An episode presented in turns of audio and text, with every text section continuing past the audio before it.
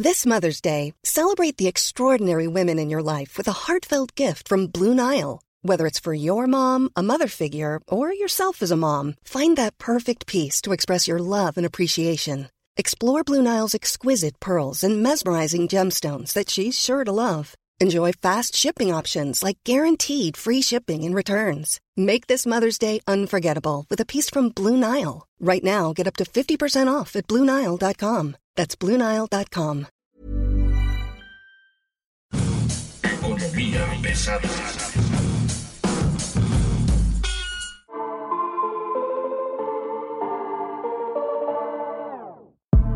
¿Cómo están ustedes? Bienvenidos, buen día. Hoy estamos en Economía Pesada. Llegamos ya literalmente a la primera mitad del año y tenemos hoy información de primer nivel. Como ustedes se han dado cuenta, como lo hablamos la semana pasada, llega Rogelio Ramírez de la O a la Secretaría de Hacienda en un apresurado cambio que implica que el actual secretario, bueno, todavía secretario Arturo Herrera se vaya a Banco de México, aunque en Banco de México no tienen la menor prisa por moverse, ellos se van hasta diciembre, ya dejaron muy claro, no van a mover un ápice, el que tiene la prisa, dicen ellos, es el presidente. Llega Arturo Herrera a Banco México con la idea, suponemos, de dar un poco su visión de la 4T de Banco de México y Rogelio Ramírez de la O, un, un economista que de hecho hecho en la UNAM, pero forjado en, en, Monterrey. Es una extraña mezcla de funcionario porque tiene de las dos partes. Es muy conservador en unas cosas y muy liberal en otras. Y bueno, pues llega él a Secretaría de y suponemos que trae varios encargos de, de, por medio.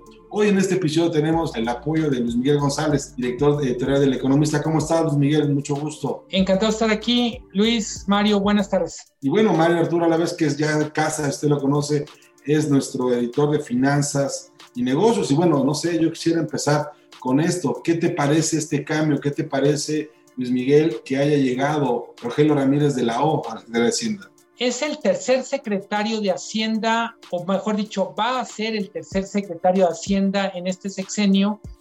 Y la pregunta es si solo es un cambio de jugador por jugador o es un cambio en la forma en que el equipo va a jugar.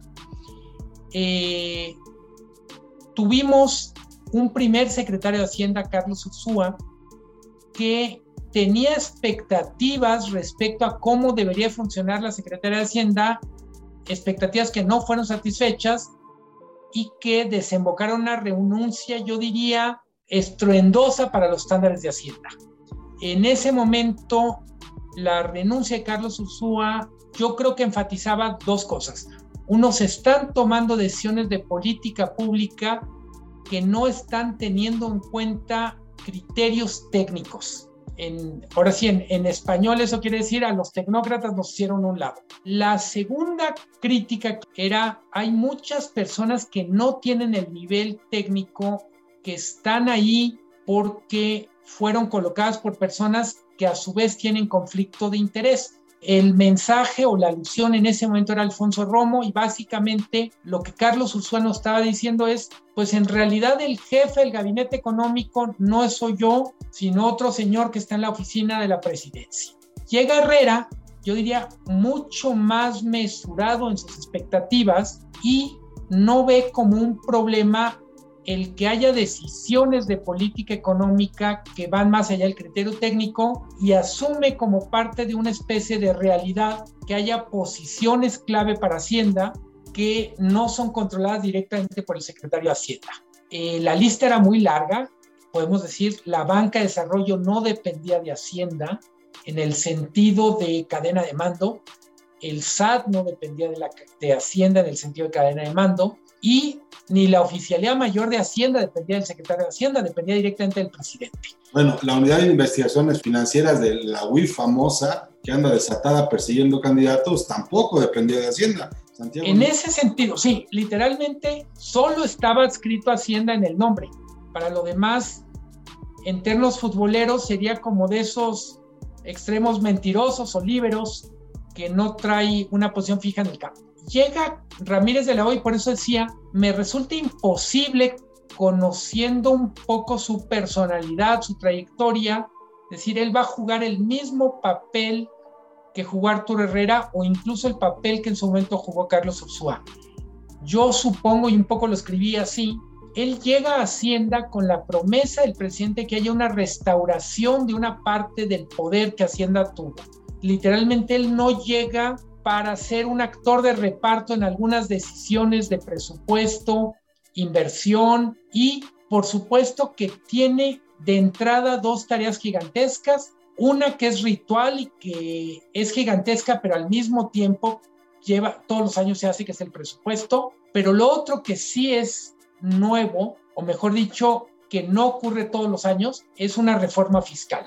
Luis Miguel, eh, lo que te quería eh, comentar y preguntar también es, pues precisamente habíamos visto en los dos secretarios de Hacienda anteriores, uno que parece que no se dejó, que tenía que ver de dónde sacaba dinero debajo de las piedras para eh, completar proyectos como Dos Bocas, que se ha encarecido ya 50%. Lo mismo que ha pasado con el tren Maya, con el aeropuerto de Santa Lucía. ¿No crees que ya llega con, con una desventaja muy grande el señor Ramírez de la O? Ahora sí, depende del color del cristal con que lo mires. Para empezar, no lo dijiste Mario, pero todos tenemos en mente, ya se acabaron las alcancías. El sexenio empezó con 320 mil millones de pesos en el Fondo de Estabilización. A Herrera ya le quedaban poquito menos de 200 y ya para Ramírez de la O no hay nada. Cuando llega Herrera le quedan todavía casi 180 mil millones y ahorita ya, ya, pues lo que se hayan gastado. A ver, y para ser justos con Arturo Herrera, no es dinero que él haya decidido gastárselo, sino simplemente era,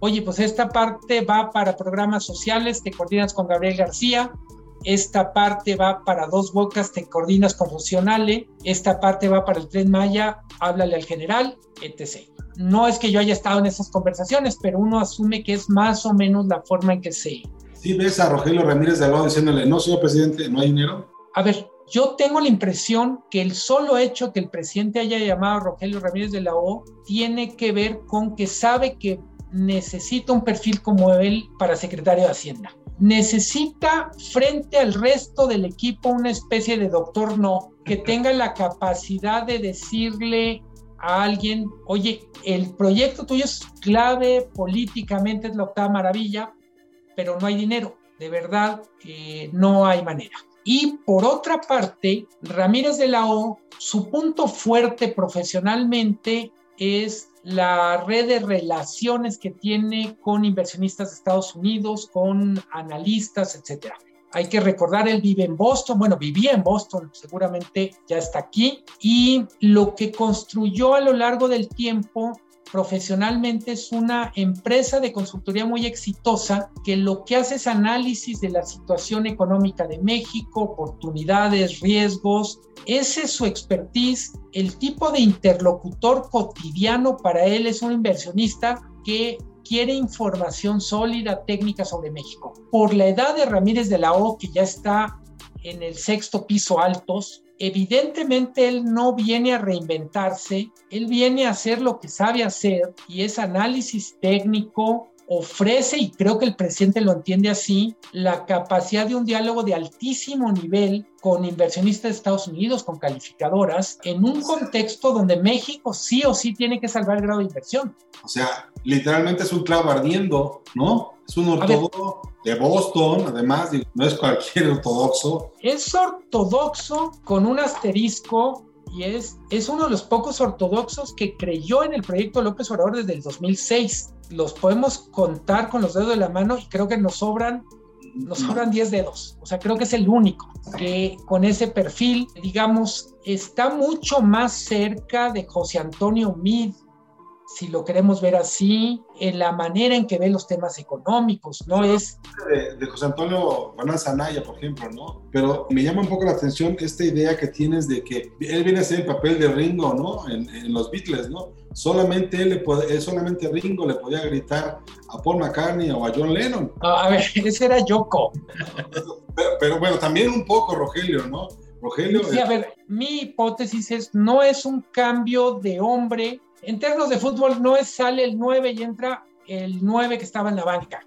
Es el entrenador decide que como está parado el equipo, no aguanta el segundo tiempo y tiene que replantear la alineación. Veo en ese sentido a Ramírez de la O teniendo el permiso del presidente, el apoyo del presidente para aplicar alguna ortodoxia de cara a salvar, yo diría, hemos dicho muchas cosas, vamos a decir, irreverentes del presidente, no me refiero en este podcast, sino en general, pero hay, que, hay que reconocerle al presidente que sí tiene una fe casi religiosa en la estabilidad macroeconómica, en los equilibrios. Es decir, en muchas cosas no piensa como economista, desprecia a los economistas, en particular a los neoliberales. Pero tratándose de equilibrios macroeconómicos, yo diría, perfecto, se puede echar dos whisky con cedillo. Oye, Luis, ahorita que estás hablando eh, eh, en esta metáfora futbolera, digamos que en este sentido llegaríamos a ver a Rogelio Ramírez de la O como, como el creativo, ¿no? Pero el presidente tiene a sus jugadores favoritos, entre ellos está eh, Octavio Romero Lopeza, está Manuel Bartlett, son intocables prácticamente, pero van en contra de esta ortodoxia económica, en contra de, los cánones que dictan la, teoría económica y la administración pública.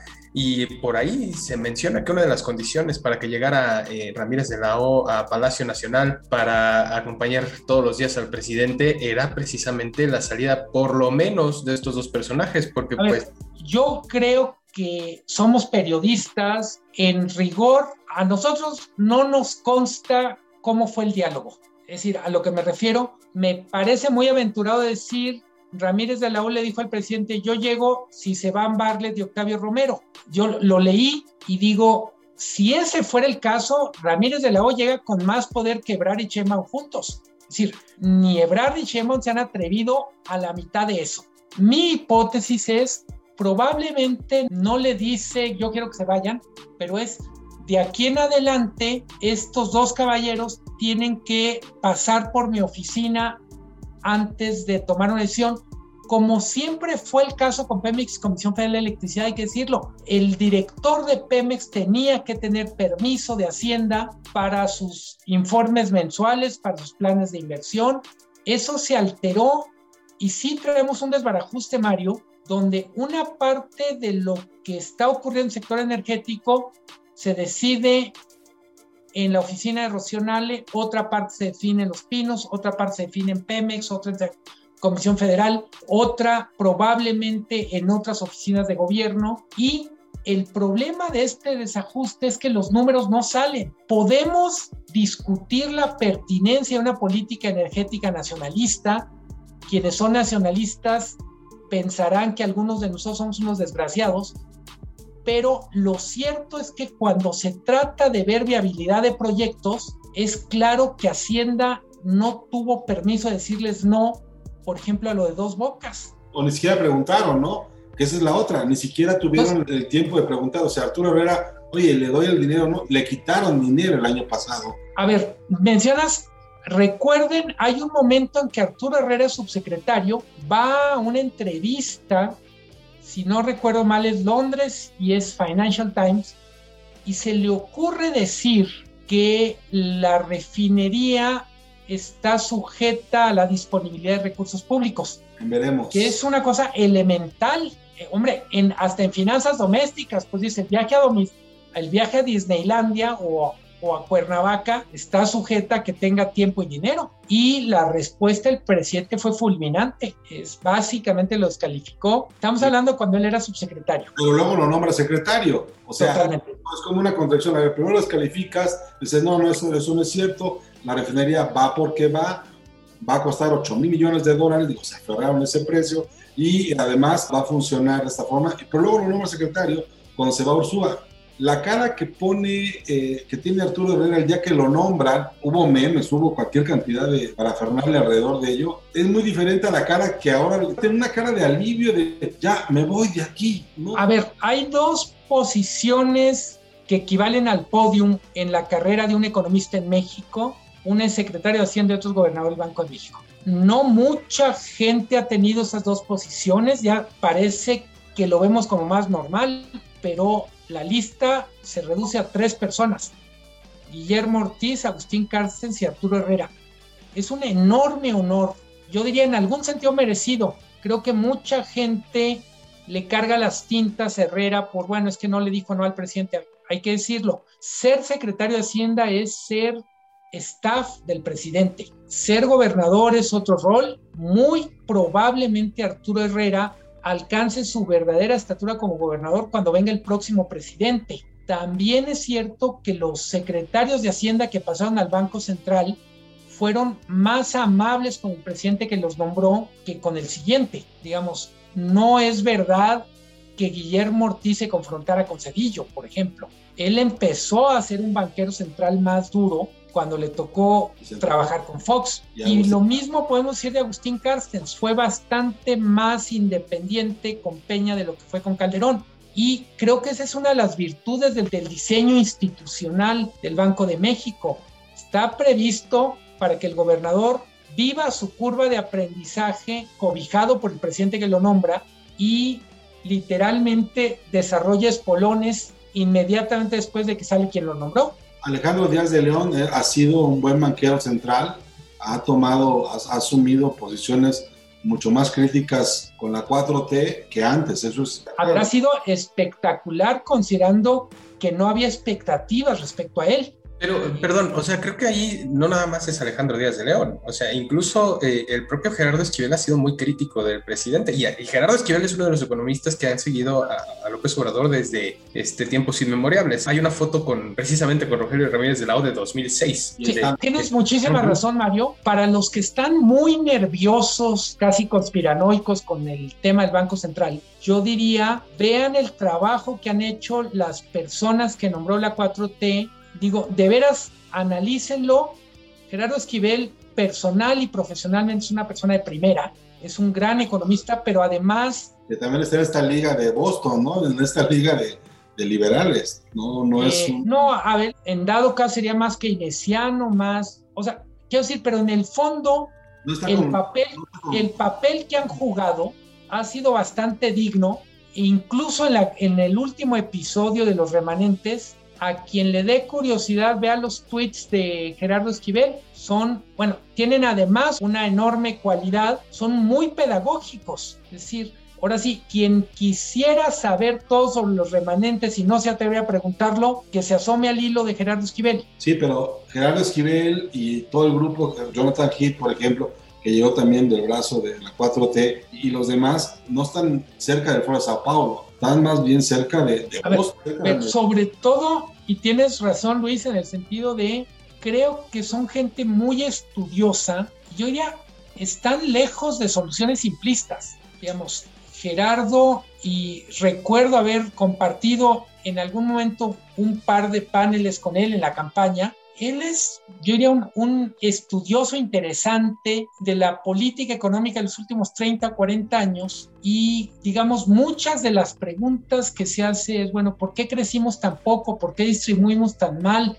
¿Por qué la pobreza ha sido tan difícil de, de reducir drásticamente? ¿Por qué la concentración de la riqueza es casi impermeable a las políticas públicas, etcétera?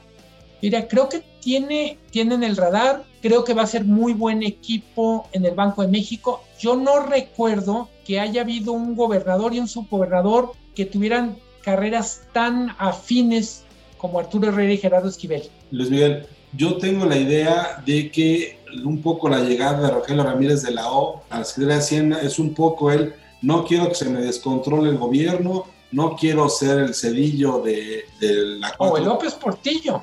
O el López Portillo, exactamente, ¿no? Yo tengo la impresión de que un poco de ortodoxia para mantener el control de las finanzas públicas es la llegada de, él. O sea, yo lo veo más como, no de emergencia, pero casi de emergencia, ¿no? Totalmente, pero creo que por un comentario que hacía Mario y que seguías tú hace rato, Luis, por momentos parecería que la posición macroeconómica en México es desesperada y que necesitamos un bombero. Es verdad, como diría Cuauhtémoc, que no estamos en un lecho de rosas, pero del otro lado, las finanzas públicas de todos los países en todo el mundo están debilitadas como consecuencia de un pésimo 2020, es el COVID pero sobre todo las grietas que abrió el COVID en el sistema sanitario, en el sistema educativo, en el tejido social. Eh, los números de México no implican tantos focos rojos, por ejemplo, en deuda pública. Tenemos un nivel de deuda pública yo diría, bastante razonable comparado con América Latina, comparado con España, comparado con países a los que normalmente vemos como espejo o como ejemplo. En ese sentido, viene a resolver tareas muy complicadas, pero, perdón la broma, pero es, no es que venga a hacerse cargo de Perú después de la elección de Pedro Castillo. El tipo de cambio está estable, la calificación de la deuda sigue con niveles de grado de inversión, los niveles de reserva de divisas están no en nivel récord, pero históricamente en máximos. Creo que tiene literalmente tiene espacio para trabajar. Creo que mucha de la crisis o de las crisis en plural que estamos viviendo han sido autoinducidas por pésimas decisiones. Eh, la cancelación del aeropuerto, dos bocas. Imagínense por un momento que en vez de tener esas dos, estos dos elefantes blancos, tuviéramos 14 mil millones de dólares trabajando en proyectos productivos, incluso en las regiones que le gustan tanto al presidente. 14 mil millones de dólares serían maravillas en Tabasco, Chiapas, Oaxaca, Guerrero. Nada más poniendo en perspectiva, Estados Unidos anuncia como si fuera magnánimo 250 millones de dólares para el desarrollo del sur de México. Yo creo que costó más cualquier elección de gobernador. Un par de estados sí se lo, sí se lo echaron, yo creo.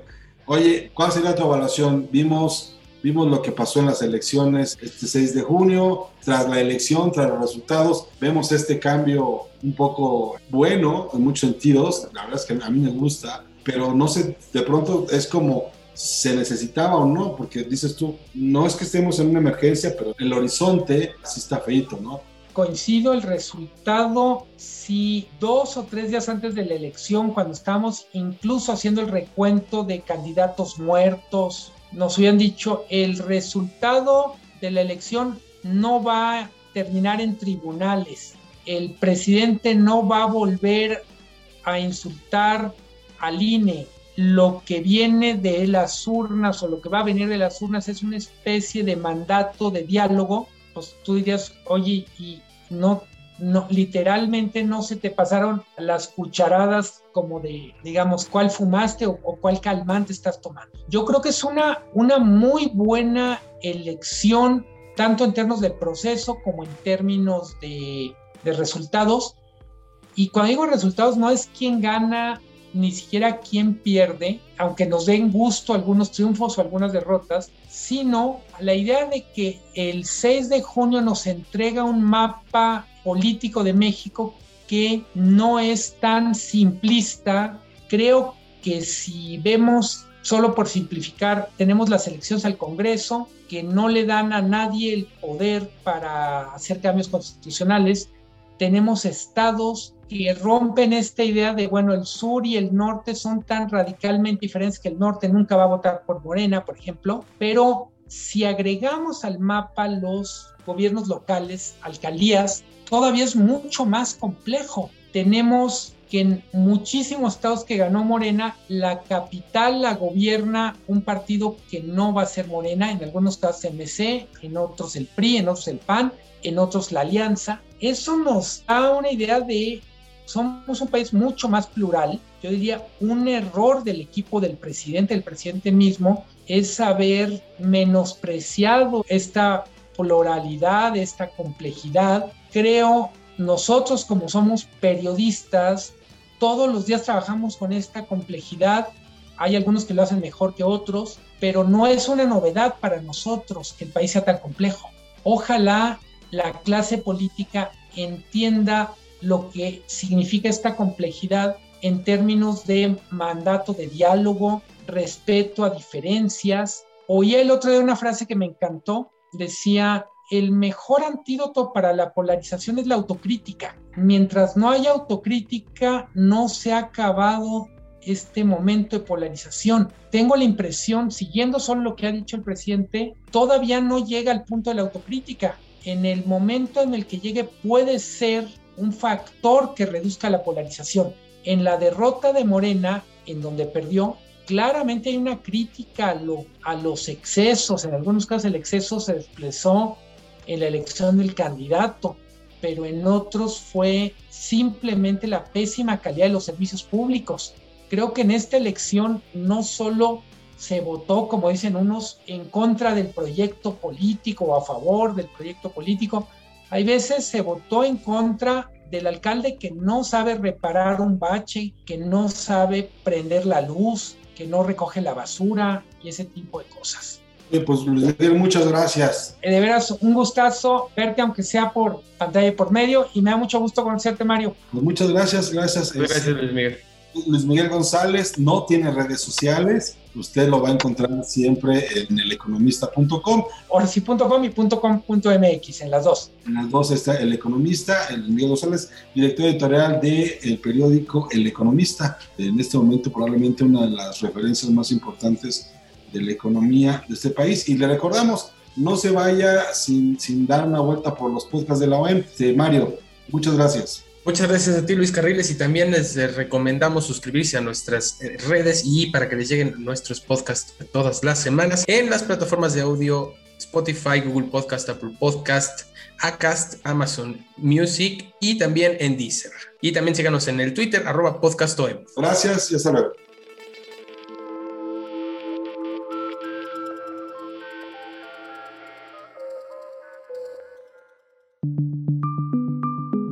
Esta es una producción de la Organización Editorial Mexicana.